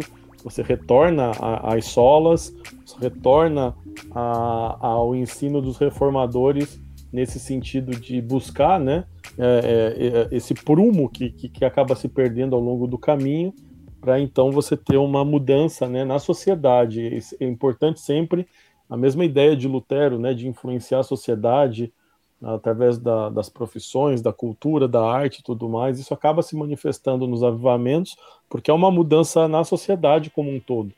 Né? Então, há, há, sinais desse avivamento quando a sociedade começa a mudar o seu comportamento. Né? Então, o avivamento não beneficia só a igreja, ele beneficia Sim. a sociedade como um todo. Acho que isso é um diferencial é, muito interessante para nossa conversa aqui de hoje. Uhum. Mas você não concorda que a reforma também teve um impacto grande social? É, eu, eu, vejo a, reforma como uma base teórica para aquilo que vem depois. Né? Eu vejo assim, os avivamentos não construíram uma doutrina é, protestante, digamos assim, uhum. ou diferenciou né, a base teórica do que é, onde os, aviva, os avivalistas vão se debruçar depois disso. Você não tem um, um período de ah, não, vamos atualizar Lutero, por exemplo, né? Uhum. É, é, isso que eu acho que é o diferencial da reforma. Há, há um, um, grupo de pensadores dessa igreja, de teólogos, que vão construir uma base doutrinária que acaba se contrapondo àquilo que existia até então. Né? E os, uhum. aqueles avivalistas que vêm depois, eles vão beber de que fonte? É dessa fonte construída aqui no século XVI. Eu não vejo grandes diferenças no sentido uhum. de, de mudança de doutrina. Em, essência, hoje a gente continua com esse norte, né? Do que a gente está escrevendo, do que nós escrevemos nas solas ali, né? Então, para mim, é isso. O, o ponto diferencial elementar da reforma é a construção de uma base doutrinária que vai, pode ser utilizada por aqueles que vierem depois. E os que vierem depois vão tentar sempre dar um, um retorno né, a, aos ensinos da reforma, que por consequência vão levar eles de volta para a igreja de Atos. Então, é, a reforma acaba sendo um, um lugar de passagem para um retorno bíblico, né? E eu acho que esse é o ponto principal aí do avivamento. É, o, o, tipo, o avivamento é difícil que ele seja uma nova reforma, porque tipo, você vai reformar o quê? Né? Porque, por exemplo, foi assim, vamos dizer, Lutero ele iria reformar uma igreja, só existia, só existia uma igreja cristã, a uhum. igreja católica, não é? Então, beleza, vamos reformar. Mas hoje, a gente vai reformar o quê? Né? Eu acho que se cada denominação chegar, vamos reformar a igreja batista, vamos reformar a igreja quadrangular, vamos fazer, vamos fazer aquilo. Né? Então é difícil o avivamento ser isso, né? O avivamento não, não visava uma mudança de doutrina da igreja, né? Ele, ele, ele visa justamente um avivamento, retorno à prática de oração, à piedade, né?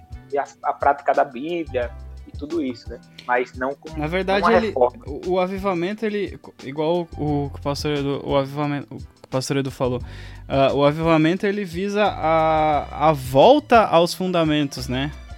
Exato. Sim, sim, sim, sim, a volta aos fundamentos. Nesse ponto, eu acredito que o, o, o avivamento ele se iguala à reforma, apesar de não ser uma reforma. E a ideia da reforma também era voltar para o, o, os princípios bíblicos. Só que tinha uma igreja que precisava ter essa reforma, tá ligado? Sim. Lutero não, não, não, não queria se dividir da igreja católica, né? Ele não queria, vamos dizer assim, ele não queria sair da igreja católica. É, foi né? expulso, ele, né? queria transformar. Queria mudar. É, exatamente. Uh, o princípio da reforma é, reformar aquilo que tá, é a igreja. Porém, por isso que até quando o rapaz lá perguntou para você o que mudou na igreja católica, ele falou o que o Martim Lutero fez com a igreja católica, nada. A igreja católica continua como igreja católica. Mas uh, o, aí o que aconteceu? O Martim Lutero partiu para outro lado, aí onde foi acontecendo outras igrejas, outras denominações, outros movimentos que acabaram pegando o conceito de Lutero, né? é, como se citarem Calvino, os luteranos, depois surgiram vários congregacionalistas, uh, os, os, batistas, e por aí, metodistas, adventistas, e por aí vai, né? Uhum. Sim.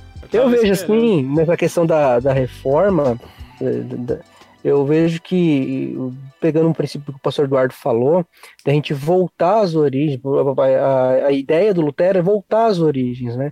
E eu acho que quando temos uma reflexão em cima disso, é para nós pararmos e analisar, peraí, aonde nós estamos indo?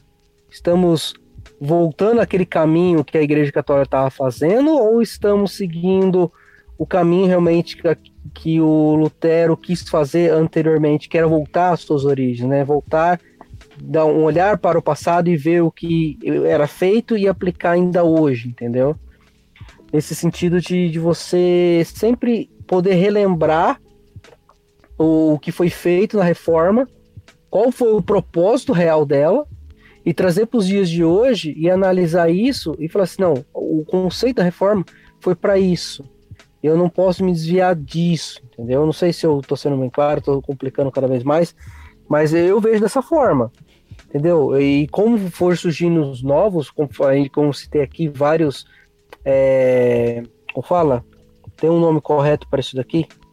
Do, do, do denominações. Oh, me fugiu da mente. Denom... Por mais que tenham várias. Plaquinhas. Ah, plaquinhas. Plaquinhas de igreja por mais que tenham várias denominações, mas elas partiram do mesmo princípio. Tiveram um princípio para é, que foi não ser igual o que a Igreja Católica estava se tornando na época, que se tornou na época, na verdade. Né? Sim. Né? Mas infelizmente, hoje, obviamente, é, como foi citado aqui, existem, infelizmente, igrejas que, se você olhar, elas precisam de uma reforma.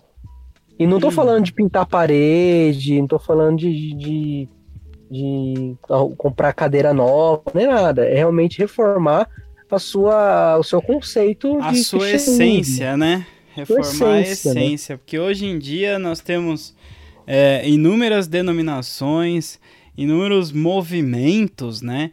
Nós temos linhas teológicas que são seguidas pelas pessoas. Nós temos os, os, os calvinistas, os, os arminianos, os ultra-calvinistas, os mega não sei o que, os pentecostais, os neopentecostais, os tradicionais, né? Os Frozen, os Tocha Humana. Todo mundo aí tá com a sua própria denominação. Só para falar, Frozen, Tocha Humana, né, por favor, é presbiteriano e pentecostal, é isso, né? Ô jovens, aí, aí você tira a magia do trocadilho, né?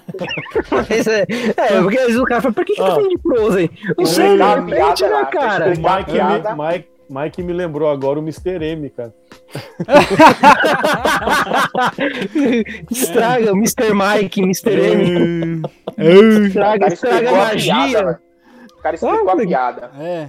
Ah, Mas mano. enfim, é, é, é, Enfim, né, também. cara, o assunto, Mas, o mas, assunto tá- é que eu falei, o tato, muitas vezes, ele parte no assunto sério, mas já mistura Mas ironia é no meio, você não sério, percebe o negócio. mas E é aí eu já sério, peguei as esse pessoas costume de ficar do lado dele e explicar pra galera. E Sim. acontece, é natural isso, entendeu? Não, mas é. Enfim, tirando todas essas coisas aí, a gente tem aí as igrejas que defendem que precisam é, ser um ambiente sóbrio, ter um ambiente, né, sério, ter um código de vestimenta e tudo mais. Nós temos também as igrejas que fazem é, o uso de excessivo de leão na arte e as e as a, a luminosidade é meio teatral e nós temos paredes pretas e aquele a busca pelo secreto é, comunitário, sabe? Quando você traz músicas muito intimistas cantando com co- com o corpo, né, coletivo. Worship! Ou, ou nós, é, ou nós temos ah, os caras que ainda, tipo, falam que, que não, nós não podemos é, ceder a esse tipo de movimento, mas sim buscar o tradicionalismo, ah, Uhum. o credo dos apóstolos, ser uma igreja mais ortodoxal e tudo mais. É, é um cenário de uma nova reforma ou é um cenário de um, da busca de novo aí a gente volta no- nos avivamentos, né? De retomar ah, o estudo da reforma e sim aplicar essa volta à origem. Eu acho que esse é, esse é um dos pontos principais que qualquer coisa que a gente fale de nova reforma, na verdade, nós precisamos é voltar à origem da reforma, né? Sim. E quando fala em nova reforma, as pessoas geralmente pensam nisso, né? Nas paredes da igreja, né? Pensa justamente em coisas que, que, que, vamos dizer, que a igreja fazia naquele tempo lá, antes da, antes da reforma, né? Uhum. É, até, até o que o Tato falou sobre a questão nova reforma, na verdade, é, é de fato é isso aí. Não há necessidade de uma nova reforma, mas sim olhar a reforma que foi feita, né? Obviamente, falando da questão da reforma protestante, e voltar às origens, né? Voltar, olhar o que foi feito, voltar às origens, o propósito disso e trazer para os dias atuais. Aí falaram, a igreja hoje precisa de uma nova reforma porque ela desviou do campo. Talvez não, ela precisa é, se reorientar, né? Voltar à sua origem, voltar ao principal. Porque a reforma, ela foi feita, por mais que, ah, como falamos sobre o pré- pré-reforma, né? É, obviamente ela teve o boom com Martin Lutero, só que ela, a, a, como fala, pessoas como João Russo, que foi citado aí, sempre viam pontos que, de questionar a igreja, mas muitas vezes não ganhou força, mas obviamente deixou sua marca. E isso foi ganhando força ao longo do tempo. Quando chegou Martin Lutero, foi lá e falou: não, vão aqui na porta dessa igreja aqui mesmo, do, do- da igreja, pregar essas 95 teses aqui. Entendeu? Aí começou a reforma, e daí partiu várias outras denominações e por aí vai. Mas chega um momento que a gente precisa fazer essa reflexão, vou olhar para olhar para a história, né? A história nos conta muita coisa. né? O pastor Eduardo pode dizer isso, né? O historiador, é, a história nos conta muitas coisas. A história nos ensina como nós não devemos fazer no futuro, entendeu? A não cometer os mesmos erros do passado no presente. Então, a gente precisa sempre olhar para essa reforma. Você fala assim, ah, precisamos de uma nova reforma da reforma. Aí depois a gente reforma essa reforma, aí tem outra reforma, da reforma, da reforma, da reforma. Acho que o conceito nem é esse. O conceito é sempre olhar para a história, tudo aquilo que foi aprendido, tudo aquilo que foi ensinado e trazer para os dias atuais, né? É, já dizia a Rosa de Saron, né? O povo que não conhece a própria história está fadado a repeti-la. Pois é, e eu acho assim, que a reforma, tipo, você quer uma reforma, você aí, é, você tem uma igreja, você faz parte de uma igreja, você quer uma reforma na sua igreja, você está vendo alguma coisa errada que você quer consertar, cara, comece a reforma em você, tá ligado? Comece você a se reformar. Comece sem, claro, fazer a referência à doutrina reformada de hoje, né? Que é totalmente calvinista. Eu, eu pelo menos, não sou calvinista. Ah, mas comece a se reformar. Veja o que você está fazendo. Eu errado. também não, suas... não tenho nem entrada aqui para ser calvo. né? Então, é, veja aí o que, o que você está fazendo de errado, veja suas imperfeições, mude a sua vida, veja, veja assim, o que você, você pode fazer para melhorar a sua realidade. E aí, com certeza, se você fizer isso com base bíblica, se você fizer isso pautado realmente em cumprir a vontade de Deus, você vai poder reformar sua igreja, você vai poder reformar sua casa, você vai poder reformar sua vizinhança, você vai poder reformar assim, a vida e impactar a vida aí de várias pessoas, né? Mas comece em você primeiro aí a reforma.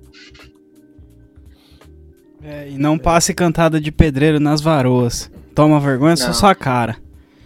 Só porque você vai fazer reforma não quer dizer que você tem esse direito, jovem. Pois é. Eu, eu acho que a principal lição que os reformadores nos trouxeram é o princípio de, olha, não olhe para mim, olha para a palavra, né? Isso. Vamos voltar para a palavra. Então, assim, a questão da reforma, ela contemporânea, digamos assim, os erros, os desvios que a gente vê, eu, eu, eu não consigo elencar nenhum que não seja falta de conhecimento bíblico ou de aprofundamento da palavra. Seja na, até no, no, no, que foi citado, né? Letras de músicas emocionais que não falam, não são cristocêntricas, mas são egocêntricas, né? Que massageiam o ego das pessoas. É... Ai, desculpa. É, eu sempre uh. É, é, é, é, uma falta clara de conhecimento bíblico, no sentido que você tira né, a, a, a, parte que me toca nas cinco solas, a só lhe deu glória. Então, Deus ele uhum. não compartilha a glória dele com ninguém. Você não é a última bolacha do pacote de Deus. Nós não somos isso, né? Nós somos criaturas, então amadas pelo Criador, sem nenhum motivo para isso. Eu acho que isso é o, o grande mistério do cristianismo, né?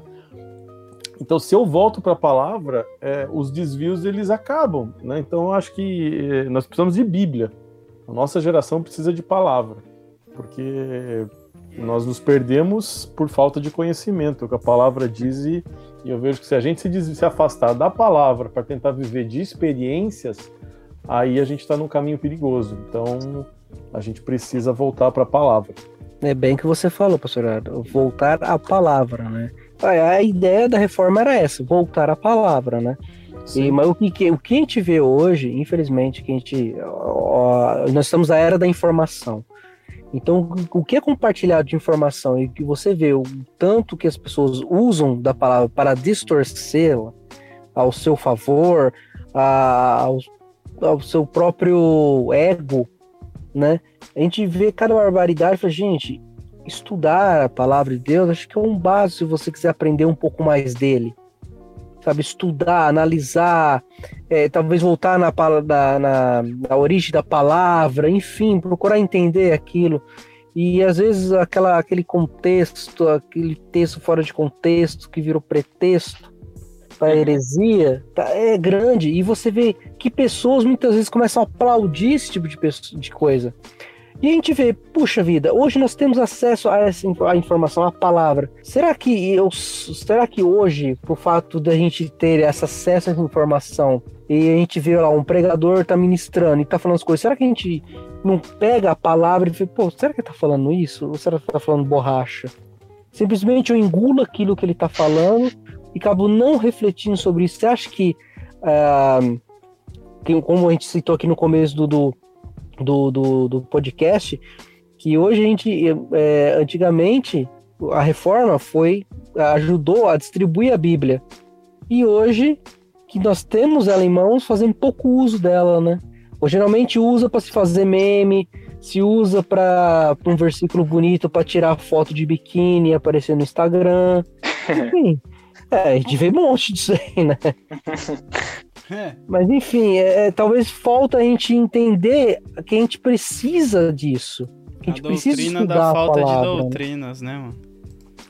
É, uma coisa, sei lá, acho que, que a gente precisa, é, se a gente, como um cristão, e a gente entende que a palavra de Deus ela é importante, a gente não tem que abrir ela só de domingo, sabe? Mas meditar nela dia e noite, como a própria palavra fala, sabe? Analisar as escrituras, né? Olhar para que você não seja enganado. Porque hoje em dia, o que a gente vê pessoas sendo aplaudidas por cada besteira que fala, aí você Uhum. fala, puxa vida, como assim? Sabe? Será que o povo que tá aplaudindo não lê, não busca ser enganado, sabe? Hoje a gente tem acesso à palavra.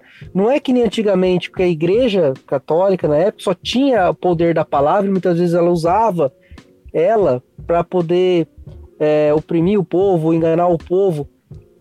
Hoje nós temos a informação, parece que a gente gosta de ser enganado, não sei. É, aí fica uma lição também pra gente é, dos próprios é, avivalistas e reformadores, cara. É, tem muita gente falando asneira e sendo aplaudido, então talvez quem vê a real verdade tem que se levantar e falar também, né? E aí Uhum. serve pra gente. E um dos grandes motivos que a gente tá fazendo esse podcast é isso, né? Pra que seja uma voz aí no meio do deserto de asneiras que estão sendo faladas e pataquadas, coisas erradas aí. Ah, é, é, o, o Mark e suas alergias alfinetivas aí. É, é, não, mas isso é, é- isso é um fato, cara. A gente precisa levantar a voz da verdade. Se- sem.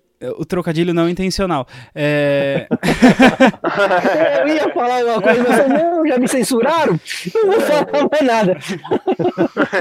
Mas é, é verdade isso, porque assim, já que tem tanta gente se levantando pra falar bobagem, então a gente que carrega a verdade e, e tem a, a luz, né, a lucidez de, de saber disso, de estar tendo a- a- o pensamento crítico de estar tá falando assim, não, a gente precisa voltar para para solas, a gente precisa voltar pro, pro verdadeiro evangelho, pra, pra doutrina correta. Nós temos que se levantar também. Nós temos que nos levantar também, desculpa.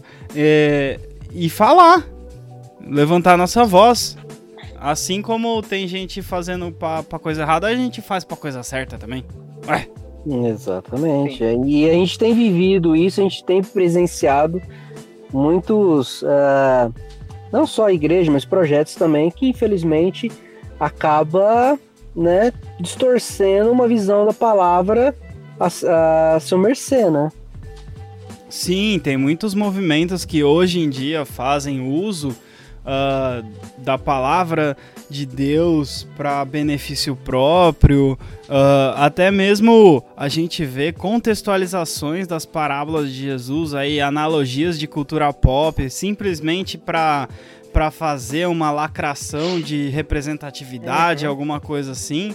E, e cara, não, sabe? Chega. Vamos, vamos voltar pro evangelho. O que que Jesus falava? O que que Deus falava no Velho Testamento? Vamos voltar para essa parada aí. Não tem que ficar lacrando, a gente não tem que ficar protegendo ninguém, a gente não tem que fazer nada, porque se o evangelho não confronta e não te ofende, ah, alguma coisa está errada. Ou seu filtro é muito demoníaco, ou você tá lendo a Bíblia errada. Exatamente. Fiquei sem palavras, sem palavras. E com essa minha colocação, vamos então prosseguir as nossas considerações finais. Que já temos um bom tempo conversando aí, as pessoas precisam parar de ouvir esse negócio e colocar em prática mesmo o evangelho. Então, Vitor, fale-nos, jovem mancebo. Citar apenas um, um texto bíblico de 2 Timóteo, capítulo 3, versículo 16 e 17. Toda a escritura é inspirada por Deus e útil para o ensino, para a repreensão, para a correção e para a instrução na justiça, para que o homem de Deus seja apto, plenamente preparado para toda a boa obra, né? Excelente. Então, já que a maior contribuição de Lutero foi entregar a Bíblia para o povo, que a gente possa ter a Bíblia aí como Paulo escreve para Timóteo, né? Tem esse mesmo conceito aí de que a Bíblia é inspirada por Deus e serve para tudo aí na nossa vida. Excelente. Pastor Edu, mestre doutor. Bom, eu, eu quero agradecer, né? Muito bom estar com vocês. Fizemos algumas lives do Lumen já é, juntos e o podcast aí também mais uma, uma, uma ferramenta. Eu acredito muito no Lumen. Né? Nós conversamos por meses antes Uhum. de dar o pontapé inicial ao projeto, então é, houve uma praticamente meio ano é, preparando pauta, preparando o como no- a- o método, como fazer. né? Eu não sei se de repente o nosso preciosismo ele é exagerado também, né? Mas eu acredito que a gente é, tá- entende que um, um projeto desses ele repercute. Né? Pessoas é, vão ouvir o podcast, vão assistir os vídeos, vão ler os textos. Eu acho que isso acaba fechando um pouco o que o Tato falou sobre nos levantarmos como uma voz também né? nesse meio, nesse nicho onde nós estamos inseridos, né? Para poder falar um pouco a respeito desses assuntos, né? Tentando trazer é, conteúdo, trazendo qualidade, porque é, a gente não tem ideia de onde, até onde os nossos textos, os nossos vídeos, eles chegam. Né? Uhum. Chega um, um determinado ponto, você perde o controle. né? De repente eu tenho lá, alguém me manda uma foto, ó, cara, eu tô aqui é, em Boston, aqui, tô, tô lendo teu livro, ganhei teu livro de alguém e tô aqui com o seu livro. Eu já vi foto do- dos livros no Japão, por exemplo. Assim, você perde o controle. Então eu acho que isso, isso é é uma honra, né, para nós, os nossos projetos, mas ele também carrega uma responsabilidade muito grande com aquilo que nós estamos é, promovendo em termos de conteúdo. né? Quanto mais em evidência a gente fica, mais temor eu tenho com relação ao, ao que nós estamos fazendo.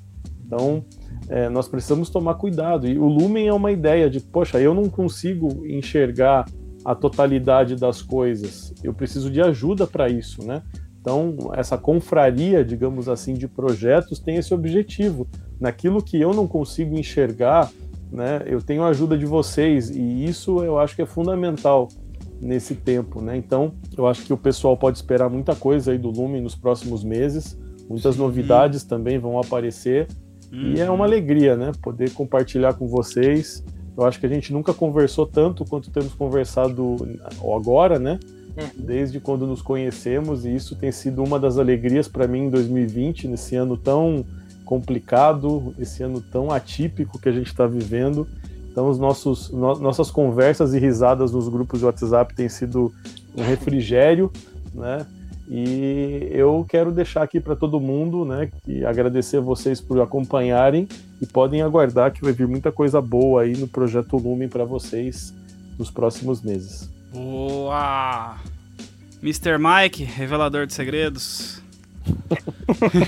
Mr. Mike. Nossa, foi péssimo.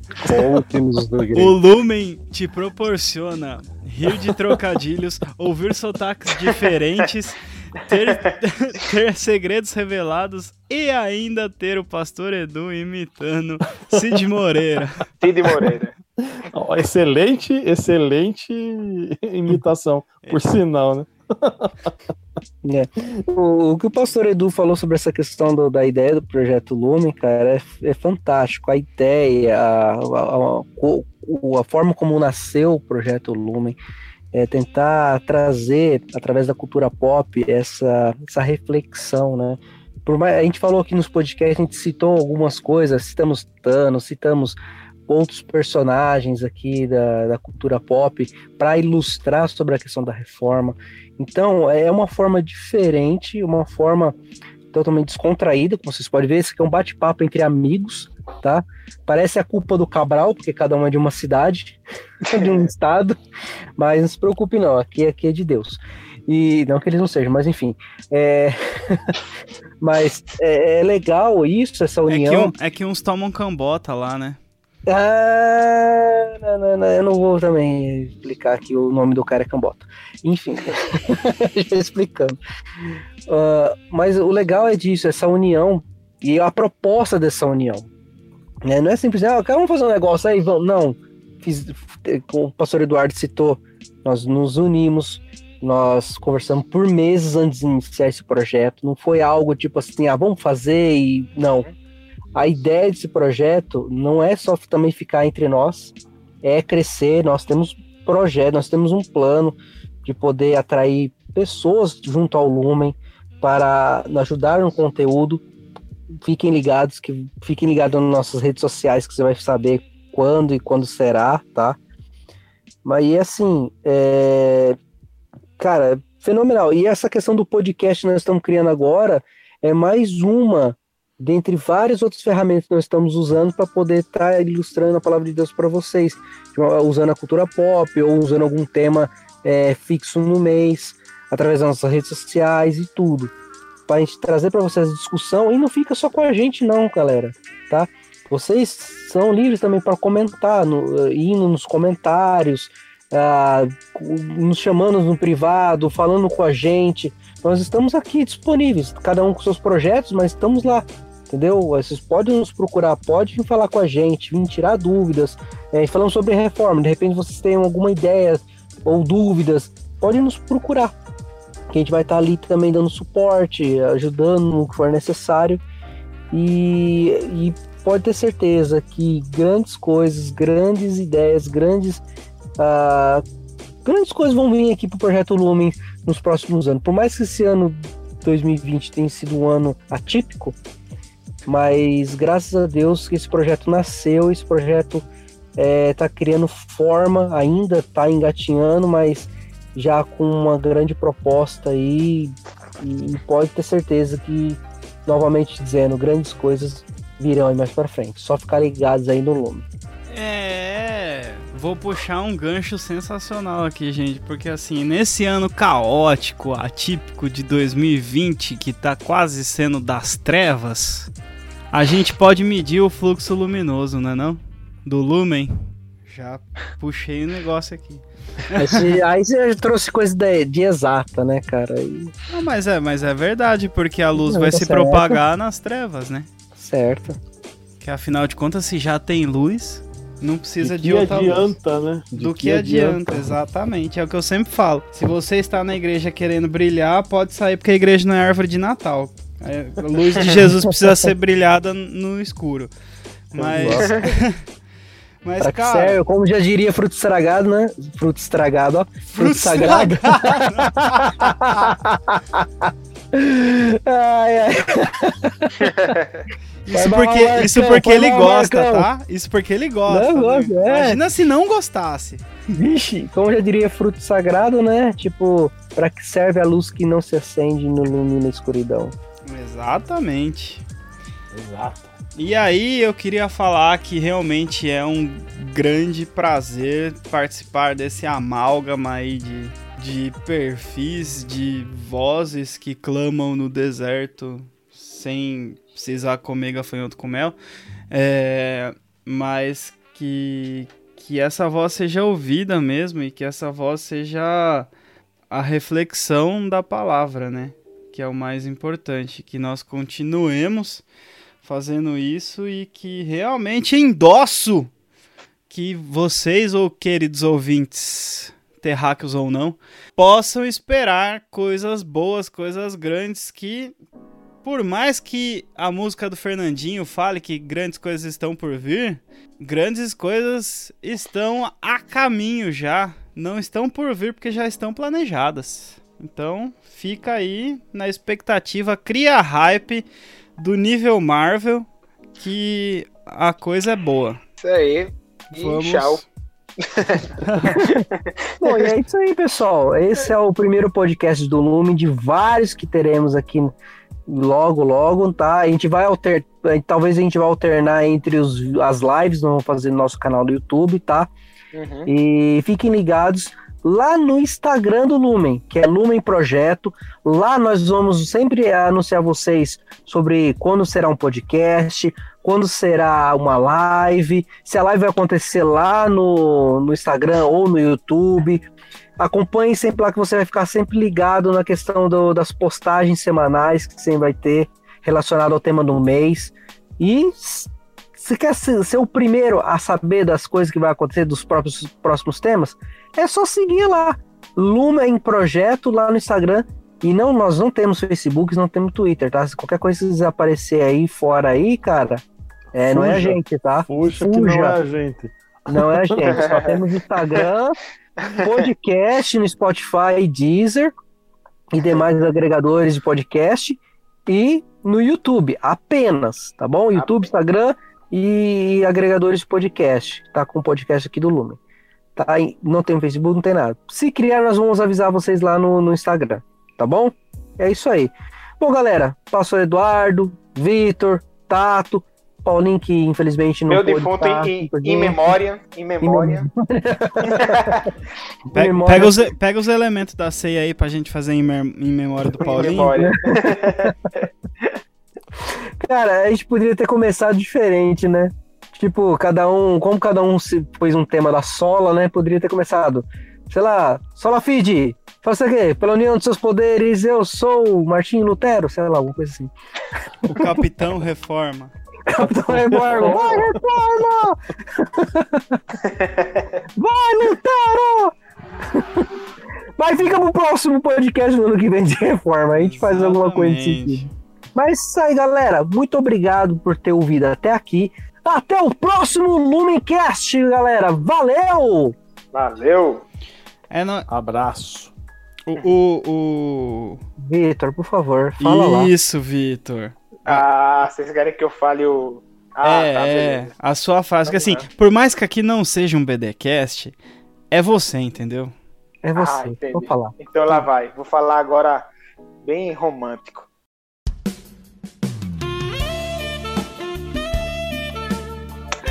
Beijo, me liga. É isso aí, até o próximo Lumencast. Valeu! Falou, Abraço, gente! pessoal. Tchau, tchau.